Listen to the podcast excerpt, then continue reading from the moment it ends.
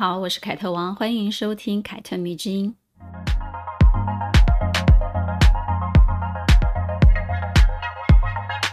很多读者、听众朋友呢，就问我为什么那么喜欢张爱玲呢？嗯，其实这个答案如果要说，可以说很多很多。但是呢，最重要的三点应该是：第一，她驾驭文字的风格是我很喜欢的；第二，她写的故事很不一般；第三，她并不完美哦。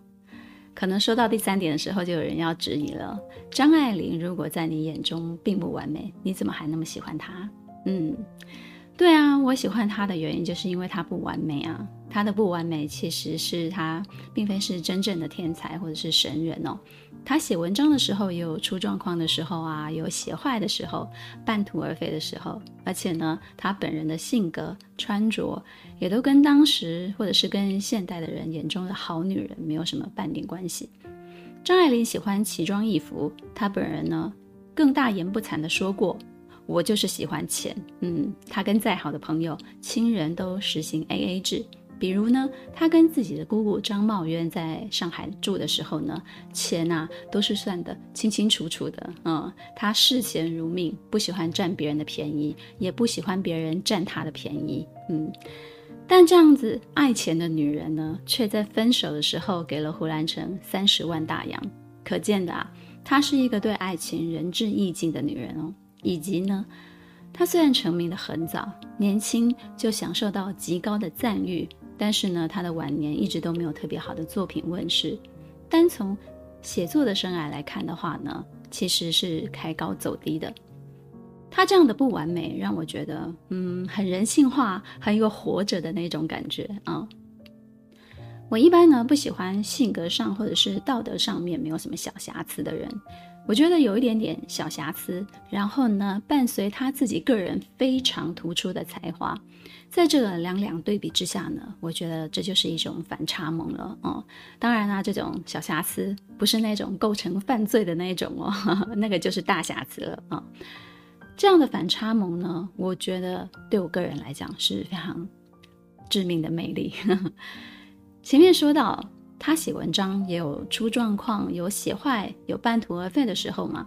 那今天要来说的这篇中篇小说《连环套》，就是张爱玲后来自己承认哦，我写坏了，而且是没有写完的一篇小说。但是呢，一开始有人发现他把这篇小说写坏的时候，张爱玲她是有点不开心的，而且是不愿意承认的。我觉得这一点也蛮可爱的啦。这篇小说呢，当初发表在一九四四年初的《万象》杂志，是以连载的方式进行的。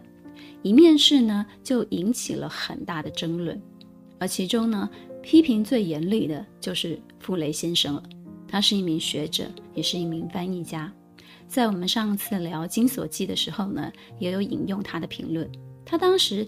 写了一篇文章来评论张爱玲在一九四三年到一九四四年这一年当中所有发表过的小说。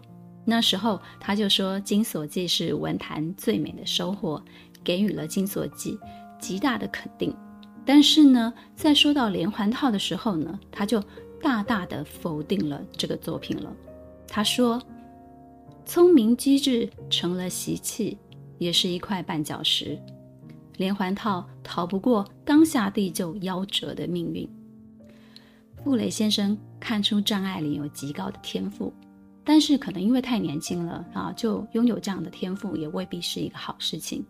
因为你的人生还很长啊，接下来还有很多日子，如果你不增加自己的阅历，拓展自己的写作内容，就不免沦为单纯的炫技了。因此呢，他说，无论哪一部门的艺术家。等到技巧成熟过度，成了格式，就不免要重复他自己。张爱玲呢，自然是气不过的，尤其她那个时候还很年轻哦，才二十三、二十四岁，而且是上海文坛认为的天才作家。心高气傲的他就隔空喊话了，专门写了一篇散文，叫做《自己的文章》，来反驳傅雷先生的说法。我以为用参差对照的手法是比较适宜的。我用这手法描写人类在一切时代之中生活下来的记忆，而以此给予周围的现实一个启示：他们没有悲壮，只有苍凉。悲壮是一种完成，而苍凉则是一种启示。但是呢，姜还是老的辣。嗯，连环套果然就像傅雷先生所说的那样烂尾了。只刊登了六期就停止了连载，看来张爱玲自己也是写不下去的啦。嗯，三十年后呢，张爱玲中年了，自己回头看看当时写的连环套，也不免承认。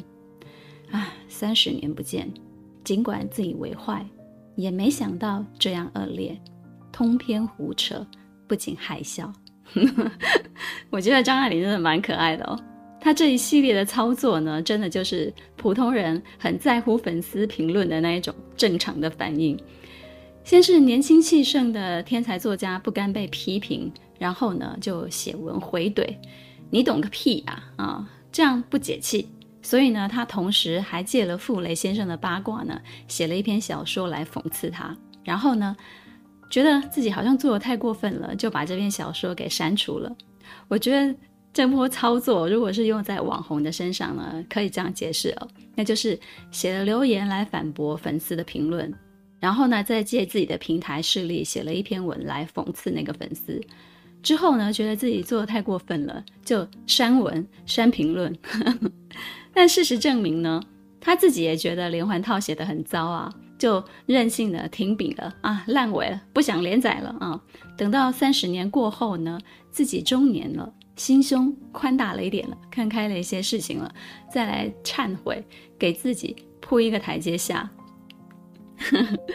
果然，人啊，最大的敌人就是自己，不管是要超越自己，还是要让自己接受世人合理的评价。其实都是需要历练的，所以呢，每次我只要想到这里哦，想到即使像是天才张爱玲都会犯这样的错，我的心里就好过一点了。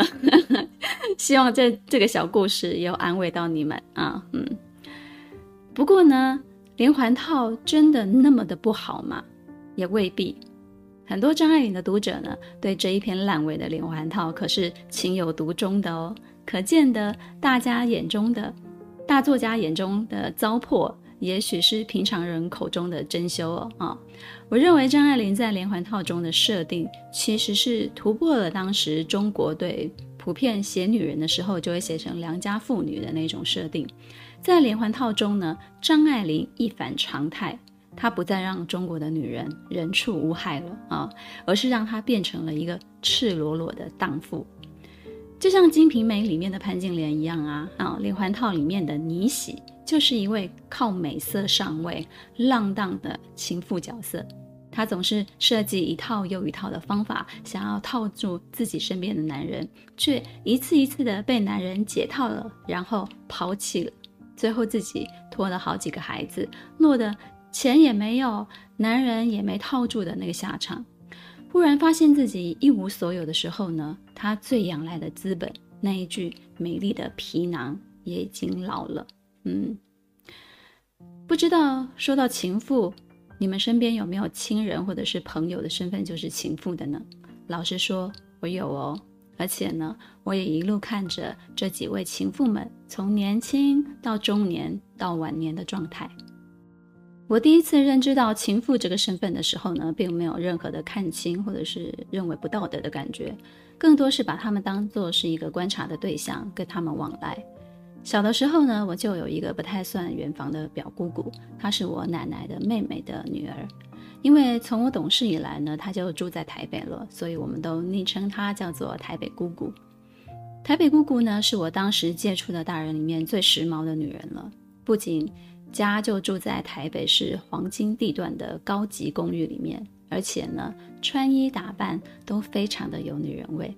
第一次我们上台北玩的那个暑假，我们家一行人呢就住在他家，然后他也非常的热情啊，非常的好客，腾出了两间房间给我们住。那时呢，我就特别喜欢他的浴室跟他房间里面的化妆台，有好多好多进口品牌的化妆品啊，香水都是我没有见过的，很很漂亮的小玩意儿。然后呢，我就观察他，嗯，他的手脚、指甲都会擦着鲜红的指甲油。然后呢，晚上的睡衣呢，就是那种轻飘飘的丝绸的吊带裙，加加再加上那个套衫哦。然后他讲话的声音就是软软的啊，嗲嗲的啊，长长的大卷发，然后很还很爱笑，有一点嗯傻大妞的那种感觉。我觉得他整个人在我当时才国小五年级的那个小女孩的心中哦，就是风情万种的代言人。因为我的身边的大人没有一个人是跟他一样的。后来长大呢，我分别在十七八岁的时候，或者是二十几岁的时候呢，我又见过了几次台北姑姑。但随着我懂得越来越多，从侧面观察她的生活，也听家里的大人们闪烁言辞的提到过她私人的领域之后呢，我终于知道她的身份是一名情妇。知道这个身份的时候呢，我并没有任何讨厌的情绪。我非常的明白，这是一个女人选择的另外一种谋生的方式。我听妹妹说呢，她有见过那位叔叔在台北的姑姑家里出现过，而我倒是没有见过，应该是说我没有撞见过。这位叔叔呢是香港人，往返港台两地来工作。台北的这间公寓呢，是他买给台北姑姑的。然后每一次出差的时候呢，他就在这里住下。然后叔叔在香港呢，另外有家庭。我最后一次见到台北姑姑的时候，我已经快要三十岁了。那个时候呢，也已经在台北工作了好多年。得知这几年叔叔因为工作的关系，他再也不出差了，也因为家庭的关系呢，把重心移回了香港，所以。台北姑姑算是彻底的回到了一个人的状态。她年华不在，从一个风情万种的女人，成为了一个非常普通的妇人。那种普通呢，就是我觉得她眼中已经没有任何的光彩了。她不再讲究打扮，哦，随便套了衣服，她就可以出门的那种妇人。那一次呢，我的情绪终于有一点点比较大的起伏跟波动了。我认为，随着叔叔的离开哦，他好像在某种程度上也放逐了他自己。后来呢，他给我的感觉就是，哦，我要守住这个仅有的公寓啊，哦，这个就是我的可以托付后半生的一个家产，以及身上为数不多的一些积蓄。他老了，但是却也没有真正老到那种年事已高的那种状态，他可能还有一段路要走。所以呢，他褪去了那些装饰。扎根在普通的生活当中过日子了，但是呢，你一旦真正过过起了普通人的日子，你才会知道，处处都是讲究柴米油盐的。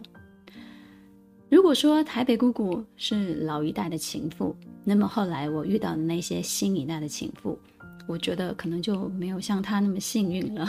这个“幸运”两个字用的也很奇怪哈。老一代的男人可能还讲究给嗯为自己付出青春的女人一点点回馈，比如说啊、房子啦，或者是安身立命的一笔钱之类的啊。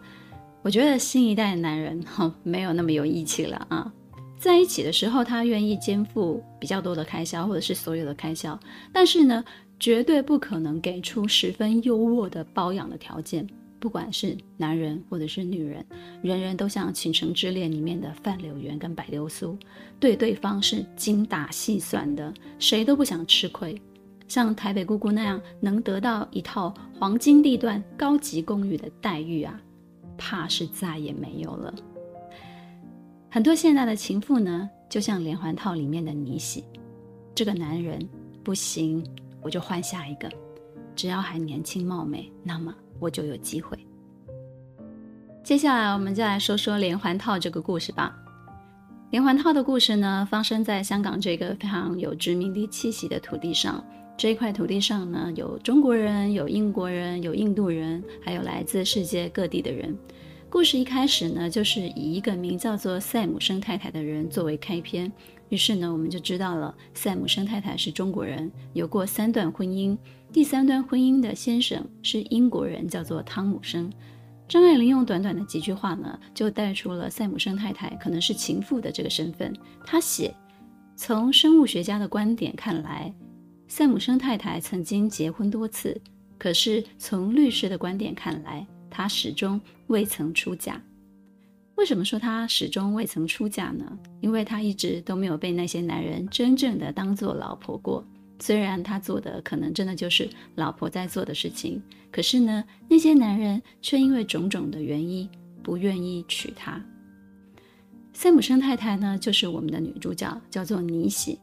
妮喜是她的中国名字，她来自广州一个非常偏僻的穷乡僻壤。十三岁的时候呢，被人口贩子用了一百二十块钱卖给了一位白手起家的印度布商雅赫雅。雅赫雅第一眼就看中了尼喜了，但是因为商人的职业病啊，他就是要讨价还价一下。透过呢，他跟人口贩子的讨价还价的过程当中，我们就知道雅赫雅是一个精打细算的生意人，不做赔钱的买卖。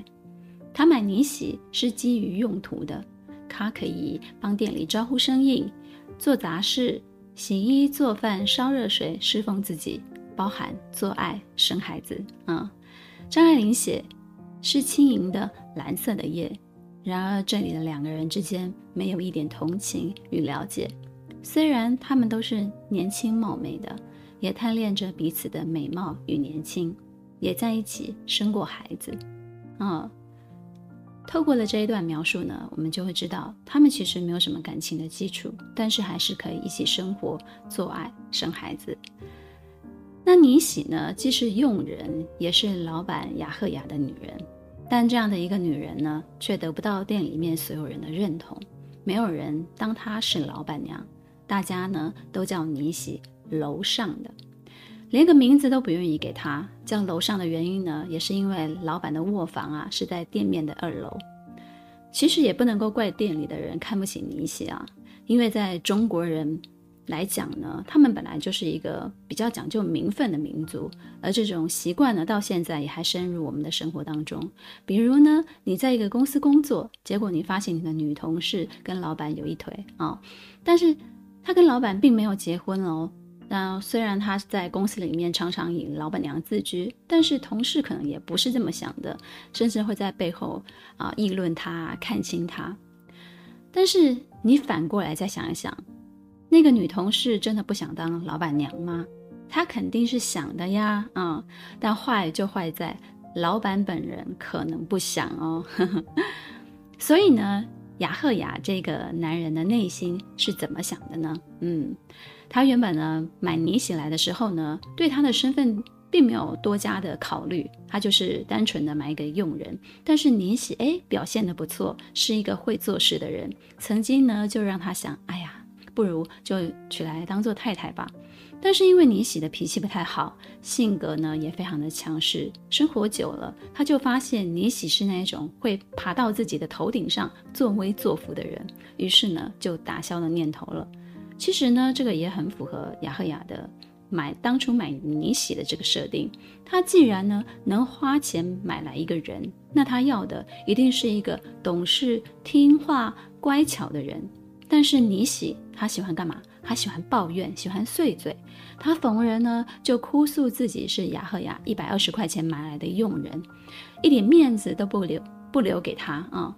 再来呢就是仗势的自己长得非常的漂亮，她喜欢透过跟别的男人啊调情来达到跟雅赫雅重视自己的目的，让她嫉妒，并且呢也挽回一点点自己的尊严。却不知道，反倒因为这样子，雅赫雅那一点想娶她的心思才渐渐淡下去的。故事说到这里，先让我们撇开女人其实已经可以工作，不用仰赖男人这个现实的意义，单看男女之间在情爱部分的较量好了。其实呢，现实生活里面有很多像妮喜这种性格的女人哦，她们漂亮，但是也很强势。漂亮呢，让他们曾经得到过一些甜头，所以呢，就会一直运用这个最原始的本钱。而因为性格强势，所以很容易不甘心。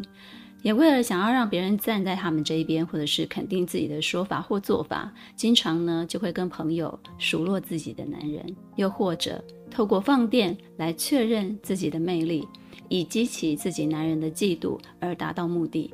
结果呢，得到的全是反效果。为什么是反效果呢？我觉得这里可能有两个比较主要的原因。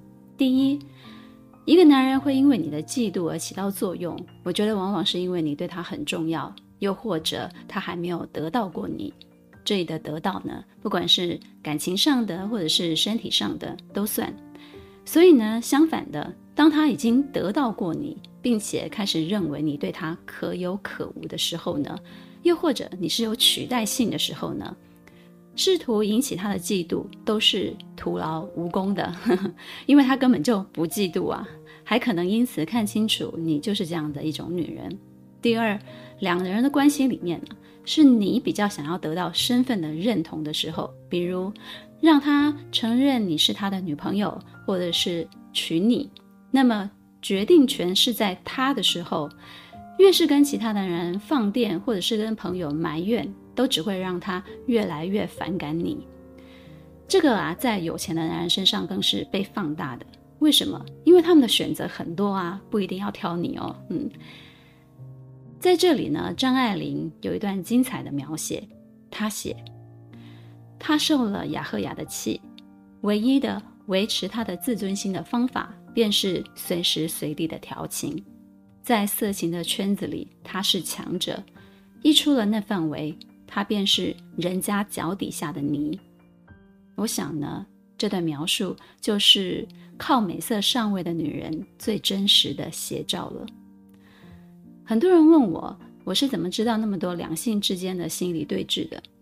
我觉得，当你的经典小说看多了，你自然就是会懂得了，根本就不需要在现实生活里面把每一种男人都遇上。又或者，当你遇上了，你便会恍然大悟，哦，原来真的是这样子的哦。嗯，小说里描述的其实大多都是人性，好的小说呢，更是把人性的幽微之处呢，赤裸裸的摊开来给你看。因此呢，你只要理解这些人性，其实你就可以，嗯，比较好的谈恋爱了。嗯。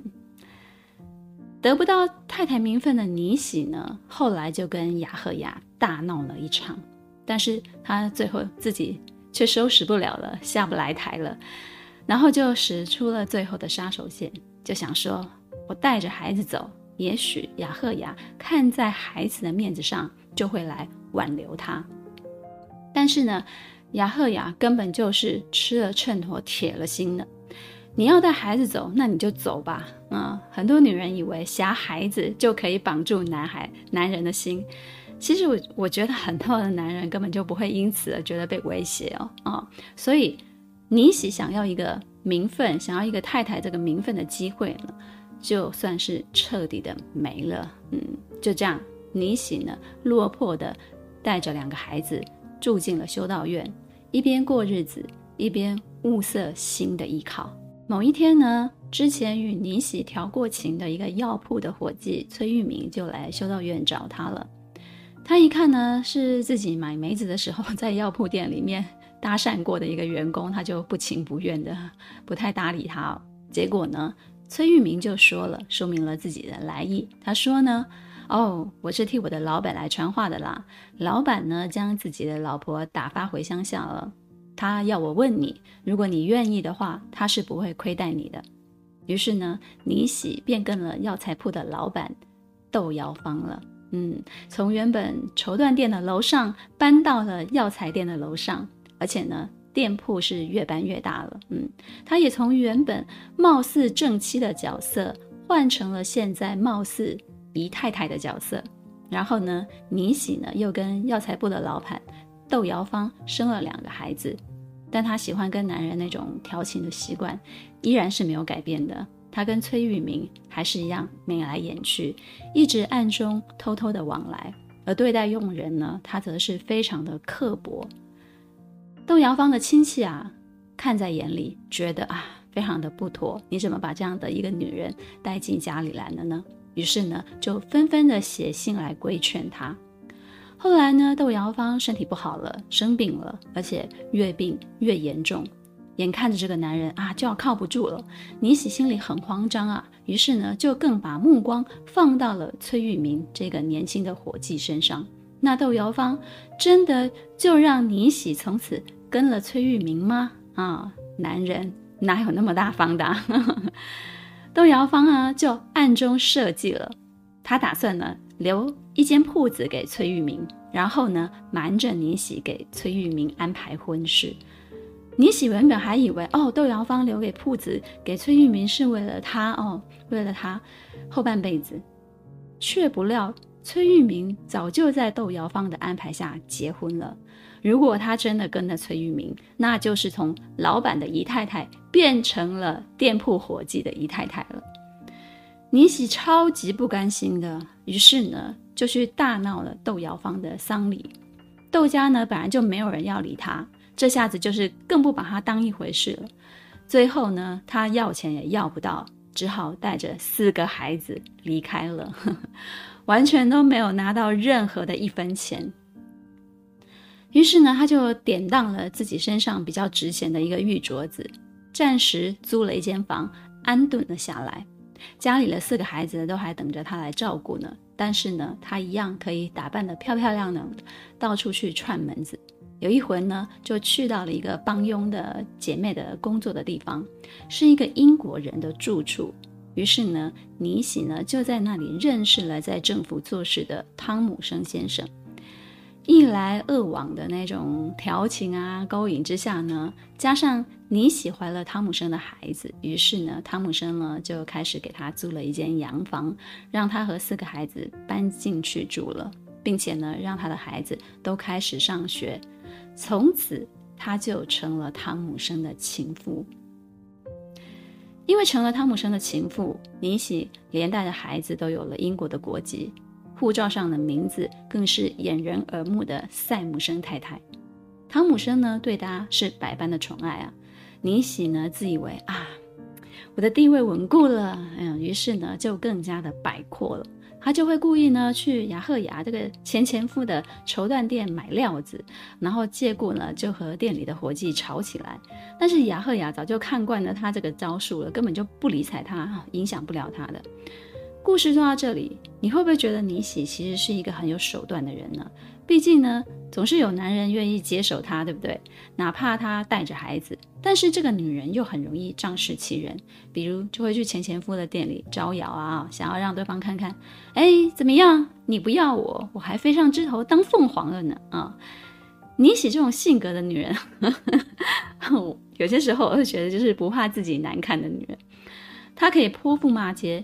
哦，也会去丧礼大闹特闹要钱哦，活得是很有活力的啊、但是男人真的会把这种女人当做老婆吗？嗯，且让我们看下去。嗯，自从做了汤姆森先生的情妇之后呢，尼喜过了几年非常安稳，然后非常舒服的日子。后来呢，有一回政府放假了，汤姆森先生就回他的英国探亲了。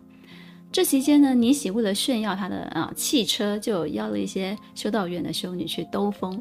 其中呢，有一个非常喜欢读报纸的师太呢，就读了一段一段的新闻，结果读到了一则汤姆生在英国结婚的消息。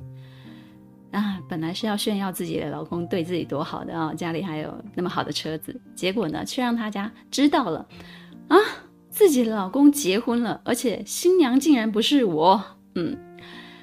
汤姆生之后呢，就回到香港了，也把自己的英国老婆带回了香港。他用了五千块钱哦，啊、哦，五千块钱其实蛮多的。他用了五千块钱打发了倪喜，希望他从此不要再来找他了。但是倪喜怎么可能善罢甘休呢？他就去汤姆生工作的地方闹过了好几次，啊，这几次都拿到了很多的钱。后来呢，汤姆生索性连钱都不给了，直接就打发他走。然后在这些期间呢，有一位叫做法利斯的珠宝商人，是他的前前夫雅赫雅的表弟。偶然呢，在花店遇上了之后呢，就偶尔会来汤姆生的家里坐坐。自从汤姆生跟尼喜闹翻了之后呢，他就有过几次替汤姆生拿钱接济尼喜他们啊母子的一个机会。本来呢，这个发利斯三天两头呢就会到尼喜的家来坐一坐啊。后来突然之间就有一周都完全没有来了。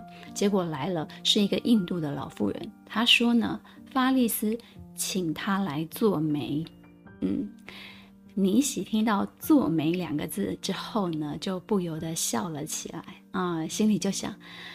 哎呀，什么男人啊，要走就走吧，反正也靠不住，钱靠不住，人靠不住，就只有自己靠得住啊！谁叫我是美人呢？啊，他心里认定发利斯是对他有意思的。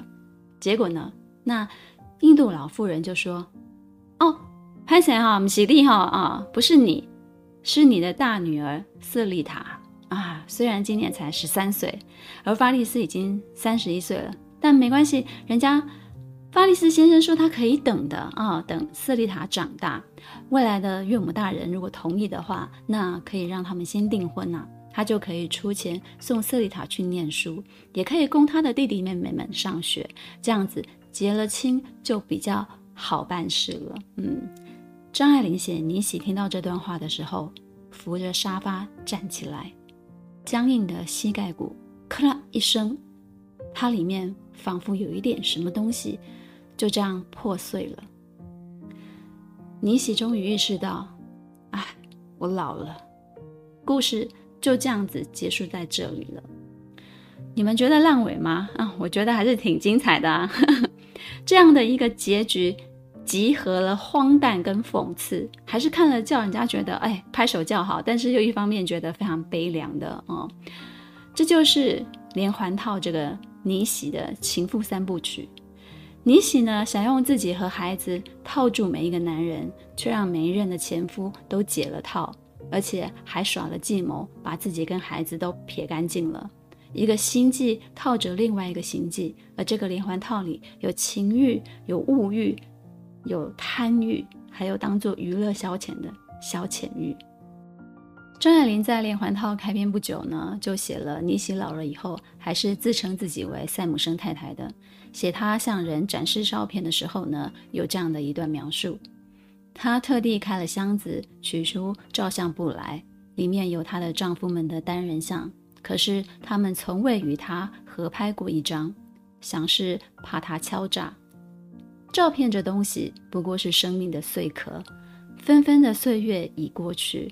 瓜子仁一粒粒咽了下去，滋味个人自己知道，留给大家看的唯有那满地狼藉的黑白的瓜子壳。这满地的狼藉的瓜子壳，与尼喜的一生是多么的类似啊！嗑瓜子的时候热热闹闹的，啊、嗑完瓜子后呢，却又归于冷冷清清。而瓜子仁是什么味道呢？嗯。各种滋味，只有走过岁月的人自己才能体会了。张爱玲还有一篇非常著名的散文，叫做《谈女人》，你们有兴趣可以找来看看。她在这一篇文中说了：女人纵有千般不是，女人的精神里面却有一点地母的根芽。尼喜纵有千般的不是。在他辗转在三个男人的时候呢，也从来没有放弃过自己的孩子，甚至呢，在香港沦陷的时期呢，拿着英国护照的儿女们纷纷进了集中营之后呢，他还省吃俭用，依然给他们送罐头、送包裹，想着以后老了还得依靠他们。这里呢，尼喜就跟《金锁记》里面的曹七脚有着天壤之别哦，嗯。其实看这个故事的时候呢，我是很难绝对的说，哦，是这个男人不对，这个男人好渣，或者是很绝对的说，啊，这是就是你喜自己咎由自取啊，怨不得谁，怨不得谁。其实我觉得他们各自都有各自自己内心的丑陋，也各自都有各自内心的盘算。人都是很自私的，谈爱情跟谈婚姻的时候。你心里对对方的那些条件，不就是盘算吗？嗯。而像尼喜这样一个从小就没有被人爱过的人，他只能依靠物欲或者是钱财来生活。当他知道自己的美貌是有用的时候，他就会一直用这样的一个手段。他浪荡，他轻浮，也是因为这是最容易吸引男人的手段。可是他的内心却是空虚的，是寂寞的，只能透过一次一次的暂时把自己托付给男人的时候呢，得到一点一点的安全感。套一句啊，《倾城之恋》里面范柳原的话好了，他说：“如果你认识从前的我，那么你就会原谅现在的我。”嗯，很感性，对不对？不过呢，呃，张爱玲可能没有要让我们那么感性的去想哦。她透过几段描述哦，她把尼喜这样的人描述成是动物，是肉，是女肉，没有情感的，只有原始的欲望和一具漂亮的肉身。无奈这个肉身会老，老了它就没有价值了。人啊，总是要先物化了自己，别人才会用对待物的方式来对待他。我依然对依附在男人身上生存的女人没有什么看法了，谈不上讨厌，也谈不上欣赏什么的。只不过呢，这种人如果是我的朋友，是我的亲人，我还是会希望他们有一个替自己打算的晚年，有储蓄啊，有保险什么的，不要过得太凄凉就好了。然后呢，像赛姆生太太那样。拿出年轻时候的照片，还是能在外人的面前说说那段周旋在不同男人身边热闹的回忆。喜欢今天我对连环套的解说吗？凯特迷之音，咱们下次见。